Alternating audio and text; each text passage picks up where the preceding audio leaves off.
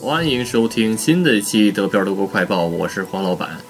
到目前为止，官方的确诊数字是十六万三千六百二十三，累计治愈十二万五千零六十七，剩余确诊病例三万八千五百五十六，累计死亡六千六百二十八。跟昨天相比，新增确诊数字是两千四百五十，新增死亡二百二十九。继续播报一下各州的具体数字：石河州四百零八，不来梅三百二十一，汉堡七百九十二，梅前州六十，下萨克森州一千六百四十五，萨安州三百零八，柏林八百三十七，勃兰登堡六百八十七，北威州五千零三十，黑森州一千八百一十，布林根五百八十。萨克森州六百一十九，莱法州一千零二十六，萨尔州三百三十五，巴甫州五千一百一十五，巴伐利亚州七千零六十一。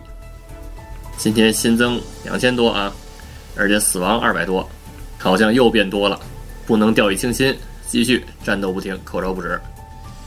按照惯例，再播报一下欧洲前五：西班牙二十一万三千四百三十五。意大利二十万五千四百六十三，英国十七万一千二百五十三，法国十七万零三百零七，德国十六万三千六百二十三。今天英国和法国都超过德国了啊，还是要小心。然后是美国一百零七万七千四百七十三。然后是好消息，在德国联邦州和各州政府的磋商会议之后。对公共设施的放松政策出台。第一，游乐场可以重新开门。然后这里指的游乐场不是那个插电的啊，是那个 s p i l Plus，就是那个公共的那种露天游乐场。进入游乐场的父母和孩子呢，不仅要遵守1.5米的那种距离规定，还要遵守卫生清洁规定。但是呢，具体什么时间开放，还要等各联邦州根据自己的疫情来决定。然后呢，就是宗教祷告活动。可以继续，但是呢，也要遵循一点五米的距离，还有卫生清洁规则。然后第三呢，就是博物馆、展览馆、画廊、动物园可以重新开业，但是呢，要限制人数。反正甭管需要遵守什么规则吧，只要开了就可以不开墙，好吧？希望这些地方赶快开业。